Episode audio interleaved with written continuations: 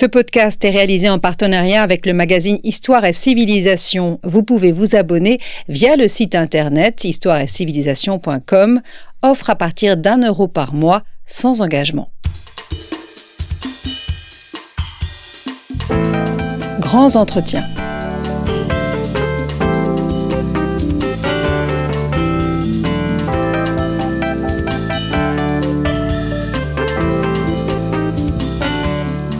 On retrouve Étienne Gros. Bonjour chers auditeurs, merci beaucoup de votre fidélité et bienvenue dans ce nouvel épisode des grands entretiens de Storia Voce consacrés à la médecine. Selon le site gouvernemental Vie publique, 30% de la population française aujourd'hui vit dans un désert médical. Cette problématique n'est pas nouvelle, et voici ce que disait, en 1820, le maire d'une commune rurale. Il est difficile de se faire une idée des exactions auxquelles se livrent nos docteurs titrés. Je les ai vus exiger d'un misérable 20 à 24 francs pour une visite et plusieurs mille de francs pour une maladie. Il en résulte que, dans ce canton, le malheureux aime mieux se confier à la nature. Il meurt, abandonné, pendant que les médecins, trompés par leur cupidité, restent sans occupation. Si cela peut être exagéré, cette situation n'était pas une fatalité et à la même période se met en place un métier aujourd'hui oublié, celui d'officier de santé. Ces médecins de second ordre du XIXe siècle ou de seconde zone, selon euh, l'avis de leurs détracteurs, ont largement participé à fournir aux campagnes et aux petites agglomérations les soins médicaux jusqu'ici inaccessibles. Ces praticiens étaient parfois défendus, notamment par les maires, qui voyaient un avantage pour la santé des administrés. D'autres fois, ils étaient décriés et méprisés, notamment par les docteurs du temps, à qui ils faisaient concurrence, et ces derniers n'hésitaient pas à les assimiler aux charlatans. Nous reviendrons donc sur le fonctionnement et les réelles compétences de ces praticiens. De quel milieu étaient-ils issus? Étaient-ils réellement incompétents? Et pourquoi ce corps a-t-il disparu?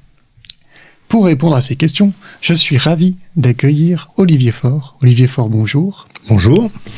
Vous êtes professeur émérite à l'Université de Lyon et membre du LARA, spécialiste d'une histoire de la médecine abordée principalement par les marges et du point de vue des patients.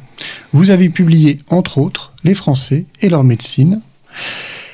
La longue histoire de l'homéopathie en 2015 et nous vous recevons aujourd'hui pour votre dernier ouvrage Contre les déserts médicaux, les officiers de santé en France dans le premier 19e siècle.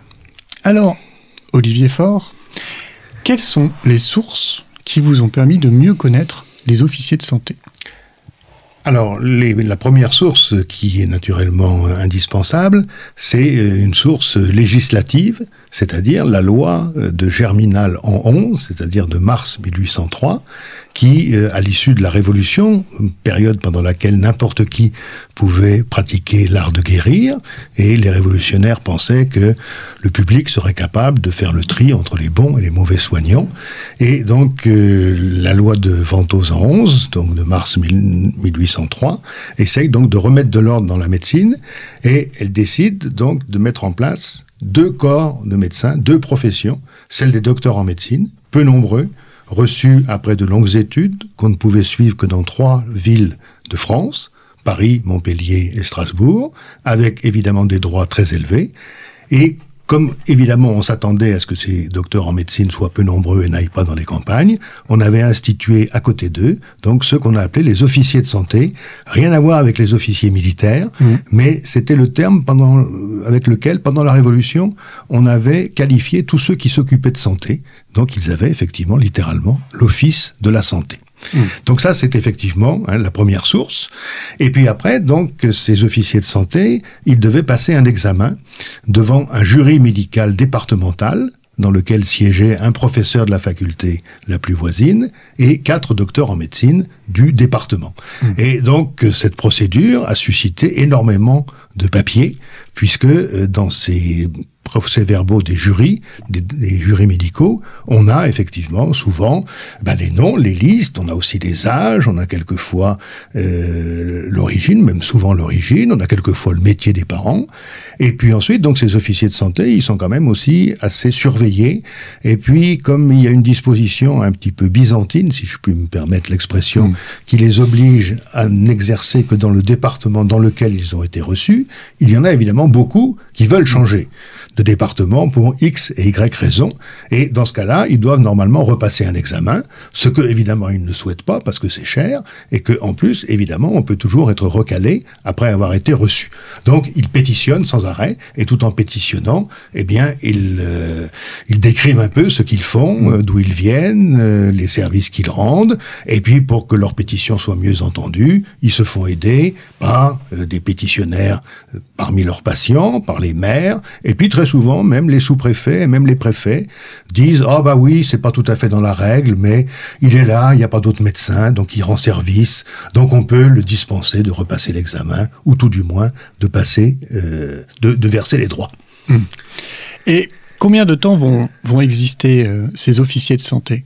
Alors les officiers de santé, ils existent entre 1803 et 1892. Enfin, il en mmh. existe encore après, mais c'est la période de recrutement. Donc pratiquement mmh. un siècle entre 1803 et 1892, dans lequel on peut estimer qu'environ 20 euh, 000 jeunes gens vont devenir effectivement officiers de santé, et que même à une période, aux alentours des années 1840, les officiers de santé sont presque aussi nombreux que les docteurs, 8 000 mmh. contre 10 000, autant que mes souvenirs soient exacts.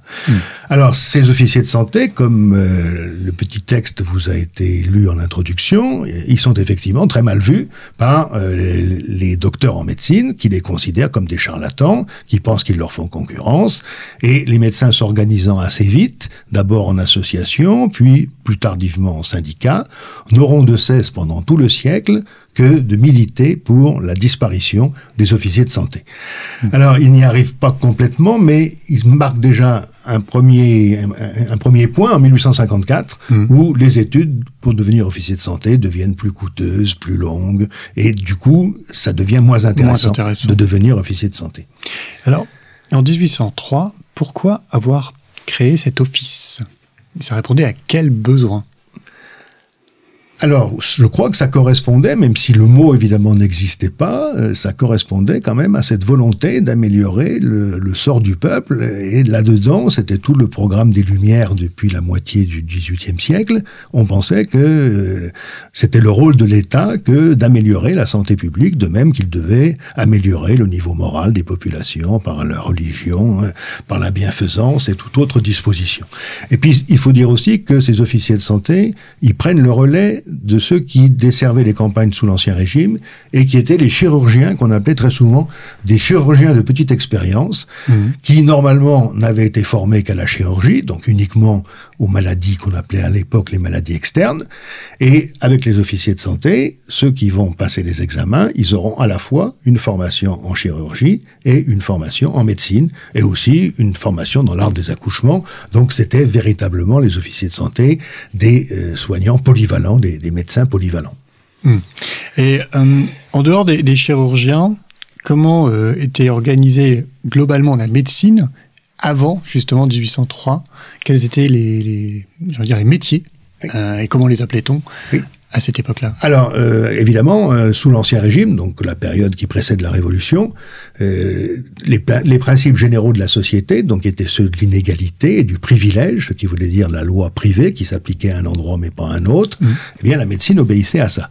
Donc, il y avait une gradation entre les docteurs en médecine, qui eux s'occupaient des maladies internes, qui étaient des intellectuels, donc qui étaient placés au-dessus des chirurgiens, qui eux étaient au contraire des travailleurs manuels. Et puis en dessous, il y avait aussi hein, les, sages-femmes hein, euh, qui euh, donc voilà, c'était organisé de cette même façon. Donc ça, c'était général. Et puis, il y avait des tas de dispositions géographiques différentes. C'est-à-dire qu'il valait mieux être docteur en médecine de la faculté de Paris plutôt que d'être docteur en médecine de la faculté de Valence ou d'Orange, mmh. dans lesquels il était dit que il suffisait d'acheter, hein, de verser une somme pour mmh. obtenir son, son diplôme. Et donc, il y avait aussi pour les chirurgiens des chirurgiens de petit exercice, de grand exercice, etc. Donc tout ceci correspondait absolument au, au principe qui organisait la société d'Ancien Régime. Et, donc avec la Révolution, tout du moins avec le consulat, la période de Napoléon Ier, euh, désormais, il n'y a plus de lois différentes suivant les endroits, c'est-à-dire que c'est toujours bien les facultés, donc des médecins qui reçoivent les candidats, mais en même temps, les programmes sont fixés par l'État et euh, le diplôme est conféré aussi par, euh, par l'État. De quel milieu viennent les officiers de santé? Alors, euh, effectivement, comme il a été dit en introduction, ils se sont surtout installés dans les campagnes et les petites villes euh, pour la simple et bonne raison, et c'était l'une de mes grandes surprises dans cette enquête, qu'ils en étaient originaires. Hmm. Donc je pensais que ces officiers de santé allaient se recruter dans la petite bourgeoisie, parmi les fils de notaires, de percepteurs, de procureurs fiscaux, comme on disait sous l'Ancien Régime. Eh bien, en fait, non. Ils se recrutent donc, alors évidemment, en grande partie parmi les fils de chirurgiens de l'Ancien Régime, mais euh, c'est une grande partie peut être apparente, parce que souvent ces chirurgiens qui connaissent mieux les procédures écrivent plus souvent pour soutenir leur fils, et souvent leur fils a fait un stage hein, sous leur conduite. Mmh. Et c'est important. Et c'était mais euh, pour le reste, c'était quand même surtout des fils de, de, de familles modestes, mais si j'ose dire un peu dynamiques. Mm. Il y avait à la fois des fils de paysans, des fils d'artisans, et on s'aperçoit bien que euh, c'était pas toutes les familles de paysans, toutes les familles d'artisans, mais que visiblement il y avait certaines familles euh, dans les qui suscitait un peu plus de dynamisme, parce que évidemment pour devenir officier de santé, euh, la plupart du temps, il fallait quand même aller dans la ville où il y existait une école de médecine, parce que s'il n'y avait que trois facultés, il y avait une vingtaine d'écoles de médecine qui n'allaient pas au-delà des trois ans, donc trois ans mmh. d'études nécessaires pour devenir officier, de, santé. Donc ça voulait dire quand même un certain déracinement, ça voulait dire aussi quand même un minimum de moyens ou de sacrifices. Alors là aussi, hein, j'avais eu le plaisir d'étudier un seul officier de santé euh, dont j'avais pu retracer le parcours, la famille, etc.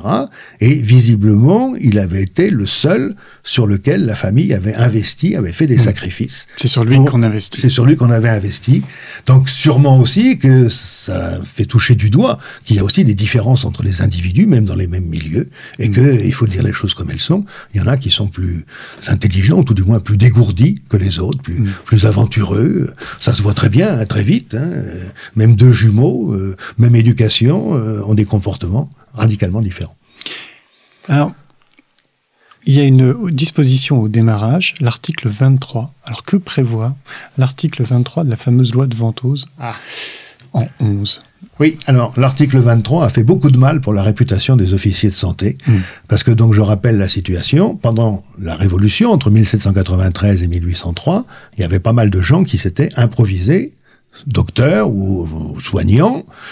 Et euh, le problème, c'est que on est, on est dans la vision libérale de la voilà, révolution. on est dans la vision libérale de la révolution. On peut s'installer médecin si on le souhaite. C'est toute la, c'est la liberté du commerce, comme n'importe quelle autre profession. C'est pas réglementé, et c'est à chacun de faire ses preuves et à chacun de trouver sa clientèle. Et ceux qui sont pas capables d'en trouver une, pour X raisons, eh ben ils échouent. Donc, euh, mais il y en avait quand même pas mal qui. Alors, cet article 23 était assez malheureux. Du reste, on a essayé de, de rétro-pédaler, si j'ose dire, très vite après, mais c'était trop tard. Et on avait donc décidé que tous ceux qui auraient exercé euh, la médecine pendant plus de deux ans à l'époque révolutionnaire, et s'ils avaient un certificat signé du maire et de deux notables, eh bien, cela tenait lieu euh, de titre d'officier de santé. Mmh. Donc évidemment là-dedans hein, se sont introduits euh, des gens évidemment de nature très très très différente, très variée. Et bien mmh. sûr c'est quelque chose. Bon, ceci étant dit, pendant la Révolution, alors évidemment la, mortalité augmente, mais c'est surtout à cause des guerres. Hein, mais pour mmh. le reste, autant qu'on puisse euh, l'analyser, parce que les, les, registres d'état civil, mais y a, y a, on voit pas une augmentation de la mortalité civile pendant la période de la Révolution. Voilà, ce, ce qui permet de dire que la médecine, euh, qu'elle soit pratiquée par des docteurs, par des officiers de santé ou par des gens sans diplôme, euh, n'avait pas beaucoup d'influence sur euh, sur la survie, sur la survie des gens. Des populations. Mmh. Et quel est le rôle des, préfets dans l'application de cet article particulièrement? Parce que là, ils ont, c'est assez compliqué. Oui. Je dois admettre. Alors là, c'est un autre domaine dans lequel je me suis introduit un peu subrepticement. Je n'y pensais pas du tout, mm. et j'ai découvert, euh, en même temps que d'autres chercheurs, mais qui travaillent plus directement sur l'administration, combien ces préfets de la Restauration, de la monarchie de Juillet avaient une certaine latitude c'est-à-dire qu'à la fois pour cet article et puis l'article 29 qui obligeait à exercer dans le département dans lequel on avait été reçu, les préfets avaient une certaine latitude quand même. Et là aussi, on voit des différences de comportement suivant les individus. Il y a des préfets qui sont évidemment mieux assis dans leur position, donc ils n'hésitent pas à dire, à tenir tête au gouvernement. D'autres au contraire qui veulent faire carrière, qui essayent de répondre de la façon dont ils pensent qu'on attend qu'ils répondent. Et donc, euh, il y a des préfets qui, effectivement, ont très vite fait machine arrière. ils ont instauré des sortes de jurys euh, pour euh, accepter ces bénéficiaires de l'article 23. C'est-à-dire que même s'ils n'avaient pas de diplôme, ils devaient quand même passer un, un, petit examen qui n'était pas officiel, mais qui était officieux. Et moyennant, s'ils ne le faisaient pas, ils n'étaient pas intégrés dans le corps des officiers de santé. Et quelles difficultés rencontrent particulièrement les Corses pour faire reconnaître leur savoir-faire? Alors, le problème en Corse, c'est que, comme tout le monde le sait, même quand Napoléon est né, la Corse appartenait aux Génois. Et donc, euh, les élites corses étaient effectivement euh, de culture corse, mais aussi, du coup, par extension, de culture italienne. Mmh. Et donc, les médecins euh, avaient, pour la plupart d'entre eux, médecins ou officiers de santé, avaient fait leurs études, essentiellement, je crois, à Pise et à Florence, mmh. qui n'étaient pas très loin, effectivement, de, de l'île d'Elbe. Et euh, du coup, là aussi, euh, il y a eu des dispositions qui ont fait que les diplômes italiens n'ont jamais obtenu euh, une, une, équivalence, comme on dirait aujourd'hui, hein, dans, dans, le diplôme français. C'est un problème d'équivalence. Voilà, c'est un problème d'équivalence, très simplement. Et là aussi, on comprend pas pourquoi, effectivement, on n'a pas... Enfin, j'ai trouvé que ça illustrait assez bien la, la façon dont le gouvernement est assez maladroit en général avec la... ou les gouvernements sont assez maladroits avec la Corse. Alors du coup, ça a expliqué aussi qu'en Corse, il y a eu plus de gens sans diplôme ou sans diplôme reconnu. Hmm. Mais là aussi, on touche à la limite. Euh, c'est une frontière très poreuse entre hmm. ceux qui sont légaux et illégaux. C'est une question de statut juridique. C'est pas hmm. forcément une question de, compétence. ou du moins de formation. Vous êtes bien à l'écoute de Storia Voce et je reçois Olivier Faure. Nous vous rappelons que ce podcast vous est offert par notre rédaction avec le soutien de l'association Storia Voce. Vous pouvez toujours soutenir notre association. Faites un don en cliquant sur le lien en haut de la page d'accueil de notre site storiavoce.com. Alors, Olivier Faure, les femmes pouvaient-elles devenir officiers de santé? Alors, formellement, rien ne l'interdisait, c'est-à-dire que dans la loi, on n'en parlait pas. Et normalement, pour certaines disciplines, eh, les femmes ont pu s'introduire sur les marges de cette catégorie déjà un peu marginale, c'est-à-dire que des femmes ont pu devenir dentistes ou oculistes, parce que sous l'Ancien Régime, il y avait ce qu'on appelait les chirurgiens experts, qui, contrairement à aujourd'hui, les spécialistes à l'époque de l'Ancien Régime et encore au XIXe siècle, sont moins bien considérés que les généralistes, parce mmh. que les généralistes ont une plus large culture, tandis que les spécialistes ne connaissent effectivement que leur petit domaine. C'est assez euh, étonnant de voir le, radicalement différent. Ah oui, il y a eu un renversement, un renversement total de, de la perspective. Mmh. Et donc là aussi, vous voyez, comme dans la loi, rien ne disait la loi ne parlait pas ni des dentistes ni des oculistes. Hmm. Du coup, les différents tribunaux ont estimé que comme la loi n'en parlait pas, eh bien, la profession d'oculiste et de dentiste ne tombait pas sous le coup de la loi et que donc ça restait des professions totalement libres, tout le monde pouvait s'y installer. Tout le monde. Et en particulier, euh, il y a une affaire célèbre, puisque c'est allé jusqu'en cours de cassation, et il s'agissait d'une femme qui, je crois me souvenir, s'appelait Delpech, qui naturellement venait du sud-ouest, et qui a été effectivement autorisée, en dernière instance, à continuer à exercer sa profession de dentiste. Hmm. Alors, en revanche, euh, c'était pas dans la loi que les femmes étaient exclues, mais ça va revenir par le biais de circulaires, et il y a une circulaire qui justement voulait limiter les effets de l'article 23, qui spécifiait que de toute façon il n'était pas question d'accorder ces diplômes ni aux bourreaux, etc., ni aux femmes. Alors les femmes étaient prises effectivement euh, désignées sous une sorte de, de vindicte, hein, euh, avec les bourreaux et les gens peu recommandables ou les gens de théâtre, euh, parce que les dentistes souvent se déplaçaient dans les campagnes. À les de dentistes sont ambulants. Voilà, Oui. ambulants, et ça existait encore euh, très très facilement.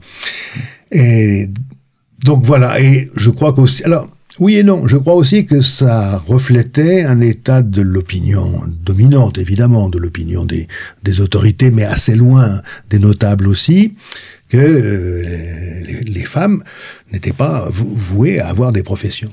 Avec quand même une exception dans le domaine médical, ce sont les sages-femmes.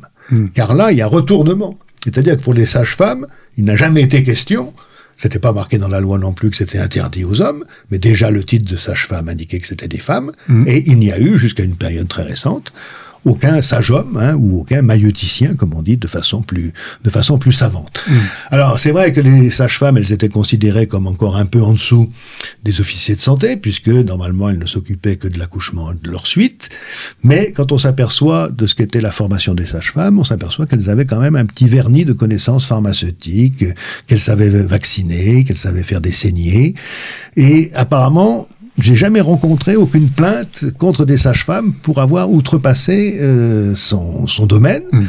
Mais je pense pas que ça ait pu être possible que aucune sage-femme n'ait pas un petit peu euh, n'ait pas un petit peu dépassé la frontière qui lui était fixée. Donc du coup, je relativiserais euh, l'image horrible hein, de ce 19e siècle misogyne. Euh, je crois que les choses sont moins sont moins sont simples plus complexes Oui, oui. euh, entre les sages-femmes et les, spécialités, en tout cas avec Voilà, euh, les voilà, oculistes, voilà. les dentistes, qui là sont ouverts. Euh, Enfin, surtout les dentistes. hein, ça, manque de cohérence, mais Oui. voilà. Non, mais je crois que ça reflète un peu l'ambiguïté dans, laquelle, dans laquelle on est. hein. Mm. Alors, c'est vrai qu'on s'aperçoit bien qu'au moins officiellement, les sages-femmes sont tout à fait en bas de la hiérarchie. médical. Et il y avait aussi une, un autre, une autre profession dans laquelle, au moins dans les villes, elles se sont euh, largement introduites, c'était la profession d'herboriste. Hmm. Les herboristes étaient donc euh, des pharmaciens de troisième classe euh, qui normalement ne pouvaient vendre que des herbes locales et à condition de ne pas les mélanger. Donc ils pouvaient vendre des feuilles de, de tilleul, mais ils pouvaient pas faire hein, verveine tilleul. Donc c'était là aussi un peu absurde. Oui. Et donc naturellement c'était impossible à appliquer. À et donc la plupart oui. du temps les herboristes avaient aussi une pharmacie dans leur arrière-boutique. Alors, je, je reviens, on a parlé de l'article 23 euh, pour donner des dérogations pour devenir officier de santé. Alors, comment, quelles sont les autres voies, on va dire, normales pour devenir officier de santé? Oui, alors ça, c'était des choses qui étaient bien sûr prévues par la loi de Ventose en 11 de façon très stricte et avec une application qui l'était beaucoup moins. Donc, en théorie, il y avait trois voies pour devenir officier de santé. Soit, comme je l'ai déjà mentionné, vous faisiez trois ans dans une école de médecine, soit vous faisiez cinq ans de pratique dans les hôpitaux, civils ou militaires, soit vous suiviez pendant six ans la pratique d'un docteur en médecine. Mais euh, ayant étudié quand même pas mal de cas individuels, je me suis aperçu qu'en fait, quand les candidats arrivaient devant le jury, ils avaient en général panaché les différents types de formations. Alors il y a évidemment des exceptions, hein, c'est-à-dire que il y a ceux qui arrivent là alors qu'ils ont visiblement pas suivi la pratique d'un docteur en médecine, mais ce docteur en médecine lui a fait, leur ont fait un faux certificat, Oui. un certificat de complaisance. Il y a quelques tricheurs. Bon, il y, a, il y a des tricheurs dans cette profession, j'imagine, comme dans, comme dans pas mal d'autres.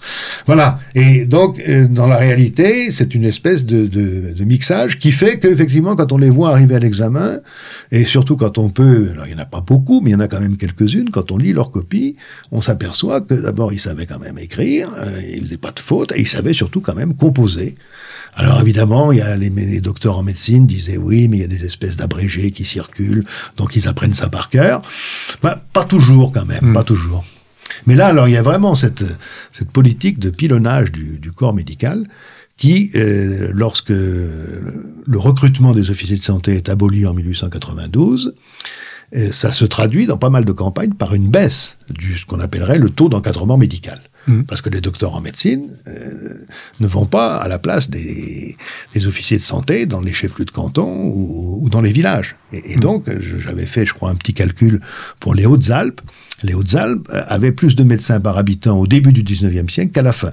Parce qu'au début, il y avait les officiers de santé, alors qu'à la fin, il n'y était plus. Il n'y était plus. Euh, donc, était-il finalement assez bien formé alors c'est toujours difficile à dire. Alors hmm. ce qui va relativiser mon propos, c'est que même si les docteurs en médecine étaient sûrement mieux formés qu'eux, au moins sur le plan théorique et même sur le plan pratique, parce qu'il y avait des stages hospitaliers, ce qu'il faut bien avoir présent à l'esprit, c'est que surtout en matière thérapeutique, la médecine entre euh, enfin, depuis très longtemps et jusqu'à une période quand même très récente, est sur le plan thérapeutique très démunie très démunis, donc euh, au début du 19e siècle, que ce soit les grands chirurgiens, les grands noms, euh, eh ben, la grande mode, c'est quand même toujours les saignées, et puis après les sangsues. Et puis, ben, à la fin du siècle arrivent effectivement euh, des médicaments comme l'aspirine qui soulagent, mais qui ne guérissent pas. Mm. Et véritablement, pour arriver à des choses qui guérissent surtout des maladies infectieuses, c'est la mise sur le marché des antibiotiques. Et dans la réalité des choses, ça ne date que de l'après-guerre. Alors, très souvent, on parle de révolution pasteurienne. Mais c'est pas parce que Pasteur et surtout des chercheurs allemands avaient mis en évidence les germes qui provoquaient les maladies qu'on a su immédiatement détruire ces germes et où, euh, ou, guérir les malades. Je peux peut-être reformuler ma question. Était-il aussi bien informé que les médecins du même temps de la même époque? Écoutez, c'est plus une question d'interprétation et d'indication. Le grand problème de la formation des docteurs, c'est que comme il y avait très peu de facultés, ces facultés étaient surchargées, hmm. et en particulier, ça posait des problèmes pour les travaux pratiques. Et il était bien connu au 19e siècle qu'il y avait des trafics de cadavres et qu'on allait déterrer des cadavres fraîchement enterrés dans les cimetières parce qu'il manquait de cadavres à disséquer dans les écoles de médecine. Et puis aussi, une image très, très traditionnelle, hein, c'est celle de la visite du chef de service entouré d'une centaine d'étudiants. Le résultat, euh, comme les malades sont protégés par des rideaux, personne ne voit rien. Mmh. Et, donc, euh, la formation pratique, euh, il y, avait aussi quelque chose de très paradoxal. C'était, normalement, les docteurs en médecine étaient supérieurs aux, officiers de santé et donc, naturellement aussi, aux sages-femmes. Et bien, mmh. pendant longtemps, en particulier parce que c'était des religieuses qui s'occupaient des services de maternité, les étudiants en médecine, qui avaient, qui avaient une mauvaise réputation sur le plan moral et sexuel, étaient interdits salle d'accouchement. Mmh. Et donc on arrive au paradoxe, mais là je parle vraiment de la fin du 19e siècle, où euh, il savait plein de choses en, obstétrique de façon théorique, mais il n'avait jamais vu un accouchement. Hmm. C'était quand même quelque chose. Tandis que visiblement, il y avait moins de les écoles de donc ces écoles secondaires de médecine qui recevaient ces, ces étudiants euh, pour devenir, officiers, de santé je pense qu'ils voulaient aussi se justifier parce qu'eux aussi étaient toujours menacés. Et donc, moi, j'ai eu l'impression qu'ils ont vraiment fait tout, tout, leur possible, et en particulier pour donner une formation clinique, hein, qui était à l'époque le, nec plus ultra de la formation. Hein, C'était d'observer le, le, malade. Enfin, ça existe encore mhm. normalement, hein, même si les gestes euh, élémentaires d'auscultation, de palpation sont différents. Sont différents. Les percussions sont souvent remplacées par des par des par des imageries par l'imagerie médicale. Mais donc c'était c'était ça. Hein, et donc peut-être qu'ils avaient pour ça. Et en plus après ils avaient une expérience qui était peut-être plus polyvalente que les que les docteurs en médecine. Et puis pas mal de docteurs en médecine travaillaient en ville où effectivement, comme on disait à l'époque, ils soignaient en gros les vapeurs de ces dames et les problèmes psychologiques de ces messieurs qui étaient des intellectuels. Donc il y avait forcément des maladies très compliquées. Donc donc il y avait une partie de mondanité qui très certainement n'existait pas euh, pour les officiers, de santé. Alors, l'autre élément aussi qui peut assurer une certaine supériorité des officiers de santé sur les docteurs en médecine, c'est qu'ils étaient en gros des mêmes milieux et souvent de la même région que les malades qui soignaient. Hmm. Ce qui veut dire qu'il y avait, au point de vue culturel, une certaine osmose entre les deux. Ils parlaient le même patois. Euh, J'allais vous demander ça, justement, quelle était la perception des campagnes et des petites villes de, ces officiers Oui, alors on a évidemment relativement peu de témoignages. Ces témoignages sont toujours un peu, évidemment, susceptibles d'être euh, analysés, en particulier quand les maires euh, pétitionnent pour avoir un officier de santé, pour avoir quelqu'un. Hmm. Mais je pense qu'au-delà de enfin, du fait que les, que les conseils municipaux sont aussi pris dans des réseaux, donc ils n'osent pas, pas dire non quand on leur demande service. Mais je pense qu'au-delà de ça, quand même, il y a une, une véritable volonté de voir installer au plus près possible un médecin. Et pour les gens des campagnes, première classe ou deuxième classe, euh, ça ne veut pas dire grand-chose. L'essentiel, c'est d'avoir quelqu'un. Alors, ce qui est intéressant aussi, c'est que derrière, les, les maires, les conseils municipaux, à mon avis, se font les interprètes de la population qui, au fur et à mesure qu'on avance dans le siècle, ne supporte plus d'avoir effectivement à faire, surtout à l'époque évidemment, à faire tant de lieux ou à faire venir. À l'époque, c'est plutôt le médecin qui vient. Mais ce qui Mais il faut le temps qu'il vienne. Voilà, il faut le Mm. temps qu'il vienne, et en plus, il ne vient pas pour rien. Mm. C'est-à-dire que souvent, le prix du déplacement est dix fois supérieur à- au prix de la, la consultation. Hein, tout c'est un peu l'extrait que vous avez lu tout à l'heure. Mm. Ouais. Hein, les, les exactions entre guillemets, euh, n'étaient certainement pas des exactions, mais le- les frais de déplacement et le, et le temps du déplacement faisaient que les, les visites étaient hors de prix. Hors de prix. Tandis qu'avoir un officier de santé qui prenait 50 centimes par visite et qui habitait là, donc il n'y avait pas de frais de déplacement à payer, euh, on comprend effectivement qu'ils aient eu un certain succès. Euh, je reviens sur les jurys. Oui. C'est-à-dire, une fois qu'ils ont fait leur formation, que ce soit donc en cours secondaire, que ce soit auprès d'un médecin ou en faculté, enfin, oui, en, en, non, en, hospice, médecine en- ou en, hôpital. en hôpital, euh, comment se passe cet examen pour l'officier de santé, enfin pour le futur officier Oui. de santé? Alors, il y a en gros, il y a, enfin, non pas en gros, mais il y a tout simplement trois épreuves. Mhm. Il y a une première épreuve qui est une épreuve d'anatomie. Mhm. Il y a une deuxième épreuve qui est une épreuve de chirurgie. Donc celles-là sont effectivement orales. Quelquefois, la chirurgie, quand le jury médical en a un, euh, ça se fait quelquefois sur euh, le squelette, hein, donc euh, montrer où on intervient. Et puis donc il y a cette troisième épreuve tant, re- tant redoutée, qui est l'épreuve écrite, donc, dans laquelle il faut effectivement traiter euh, d'une maladie, de son diagnostic, de ses symptômes, et ensuite donc de proposer des, une thérapeutique. Alors normalement aussi, c'était prévu dans la loi, mais ça n'a pas été appliqué, ou tout du moins j'en ai jamais trouvé trace. Normalement, les officiers de santé ne pouvaient pas pratiquer les grandes opérations en dehors de la présence d'un docteur. Hmm. Mais la loi ne disait pas qu'est-ce que c'était qu'une grande opération. Hmm. Et le problème de l'application de cette disposition, c'est qu'en général, les officiers de santé étaient à la campagne, les docteurs dans les villes, ou au moins ils se complétaient, et, et donc la surveillance était impossible. Donc j'ai quelques témoignages dans lesquels les officiers de santé euh, avouent qu'ils ont effectivement, en particulier dans des circonstances un peu dramatiques, là, comme les révoltes de Lyon, Mm. euh, il y a au moins un officier de santé qui dit euh, bah, j'étais le seul à vouloir, à vouloir faire ça, tous les autres étaient, étaient partis à la campagne, tous les en- entre guillemets les, enfin, les docteurs, Les ils docteurs. pensent aux docteurs, étaient, étaient- étaient partis ou étaient restés calfeutrés chez eux. Il fallait bien que quelqu'un fasse. Voilà, il fallait bien que quelqu'un le fasse et bon, mieux vaut qu'il soit. Alors évidemment, on, on a toujours tous présent à l'esprit la malheureuse opération de Monsieur Bovary euh, du pied beau de, je ne sais plus comment il s'appelle, le garçon Mm. d'écurie de l'auberge de Lion d'Or. Mais là aussi, comment dire, à la fois Flaubert est très bien renseigné parce que son père était médecin à Rouen, que son père avait eu sous, sous lui, comme on disait à l'époque, hein, sous, sous- Alors- sous ses auspices, des, des élèves officiers de santé. C'est ça, je précise que- que, dans Madame Bovary, c'est un officier de santé qui opère. hein, Voilà, c'est ça, c'est ça. Et, et là, bon, ben, c'est effectivement le côté. Mais bon, qui, qui a fait, cet épisode a, a fait beaucoup de mal à la réputation des officiers de santé. J'imagine. J'imagine bien. Puisque certains officiers de santé, les rares qui se soient plaints et qui aient essayé de, de mettre un, un terme à cette, euh, à cette, à cette vogue très, qui leur était très défavorable, disent quelquefois Ah, bah oui, il suffit qu'on dise officier de santé dans un tribunal et tout, pour que tout le monde s'esclave de rire, ou ne dise Oh, ce n'est qu'un officier de santé.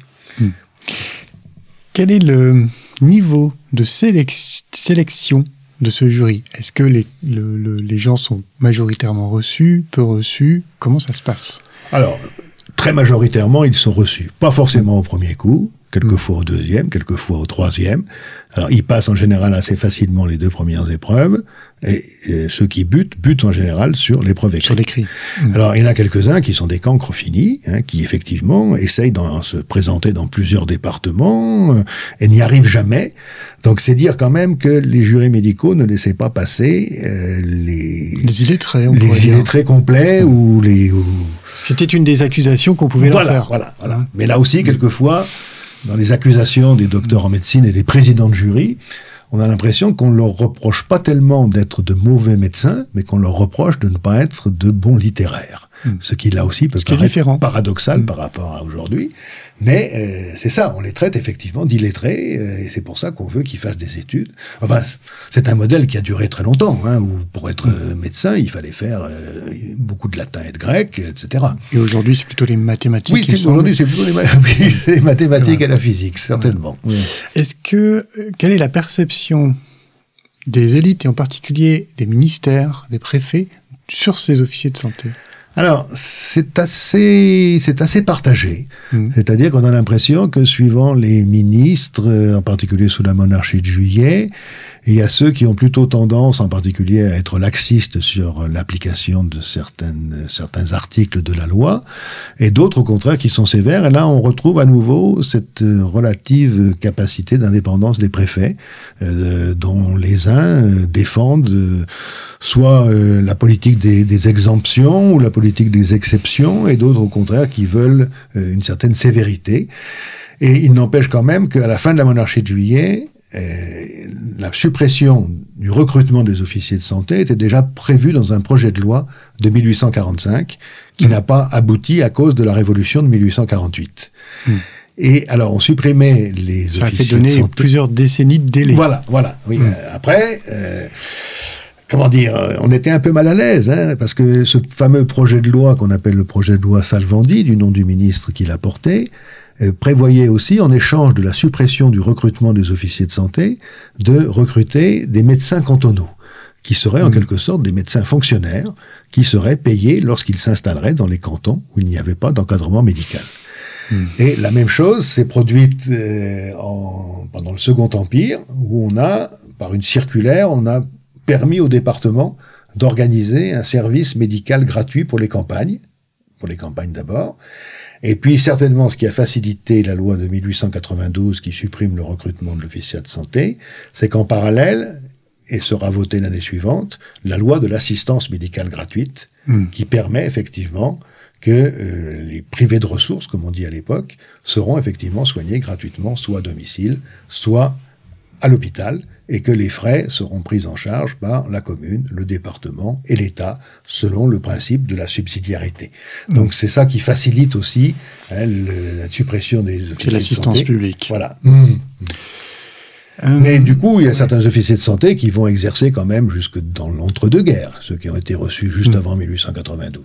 Mais une bonne partie de ceux-là vont passer le doctorat, euh, parce que comme ils avaient déjà une assez bonne formation, formation initiale, ils ont théorique, pu ils ont aller pu plus loin. s'intégrer. Mm. Mais il en restait encore quelques-uns. Est-ce qu'ils sont toujours en opposition avec les docteurs? Ben, comment dire, les docteurs sont toujours en opposition avec eux. Enfin, au moins, les voix officielles des docteurs, Voilà. c'est-à-dire les représentants officiels ou quelquefois un peu autoproclamés de la profession de docteur, euh, sont toujours hostiles aux officiers de santé. Dans la réalité, on trouve d'autres exemples dans lesquels, euh, sur le terrain, officiers de santé et docteurs en médecine euh, s'entendent très bien, euh, se complètent, un petit peu ce qu'on rêverait de faire aujourd'hui, hein, c'est-à-dire d'avoir une sorte de corps intermédiaire, mais qui serait quand même sous la surveillance des docteurs, mais qui pourrait faire toute une série de tâches relativement simples que les docteurs n'ont guère le temps hein, de, faire.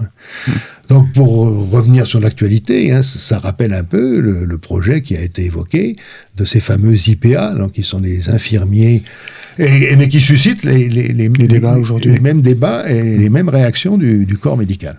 Finalement, ces officiers de santé, sont-ils plutôt pardon, des charlatans ou de véritables médecins de proximité, selon vous? Oui, selon moi, et c'est pas une- simplement une opinion, hein, c'est quand même le résultat d'une longue enquête, Mhm. euh, j'opte très fortement pour la deuxième solution. Bon, il y avait parmi eux quelques charlatans, mais il y avait aussi, parmi les docteurs, hein, ceux qu'on appelait les médecins de pissotière, entre guillemets, hein, ceux qui mettaient dans les toilettes publiques des, des publicités pour traiter les maladies vénériennes avec un peu n'importe quoi, Mm. étaient en quelque sorte aussi des, des charlatans. Oui.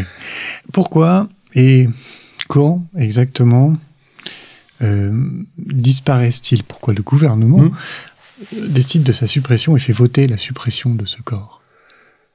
Euh, là, c'est quand même le couronnement de très longs efforts de la part du corps médical. Le corps médical sous la Troisième République est quand même très puissant, Mm. en particulier au Parlement.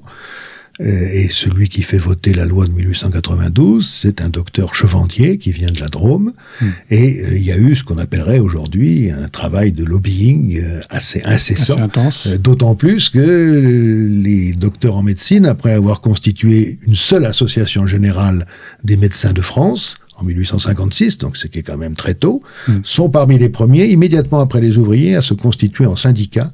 Et en plus, ce syndicat est organisé au niveau national et il est très vite quasiment unique. Et donc, du coup, évidemment, ça donne euh, une vraie voix. un poids un poids énorme. Contrairement aux officiers de santé qui n'ont jamais su se Les officiers de santé n'ont jamais su s'organiser. Il y a quelques, il y a quelques lettres qui sont restées dans les cartons du, du ministère de l'Intérieur, mais effectivement, il y a, là, il y a une carence totale. Hum, donc c'est un corps de métier qui ne s'est pas défendu. Voilà. Non, c'est une, oui, c'était même une profession.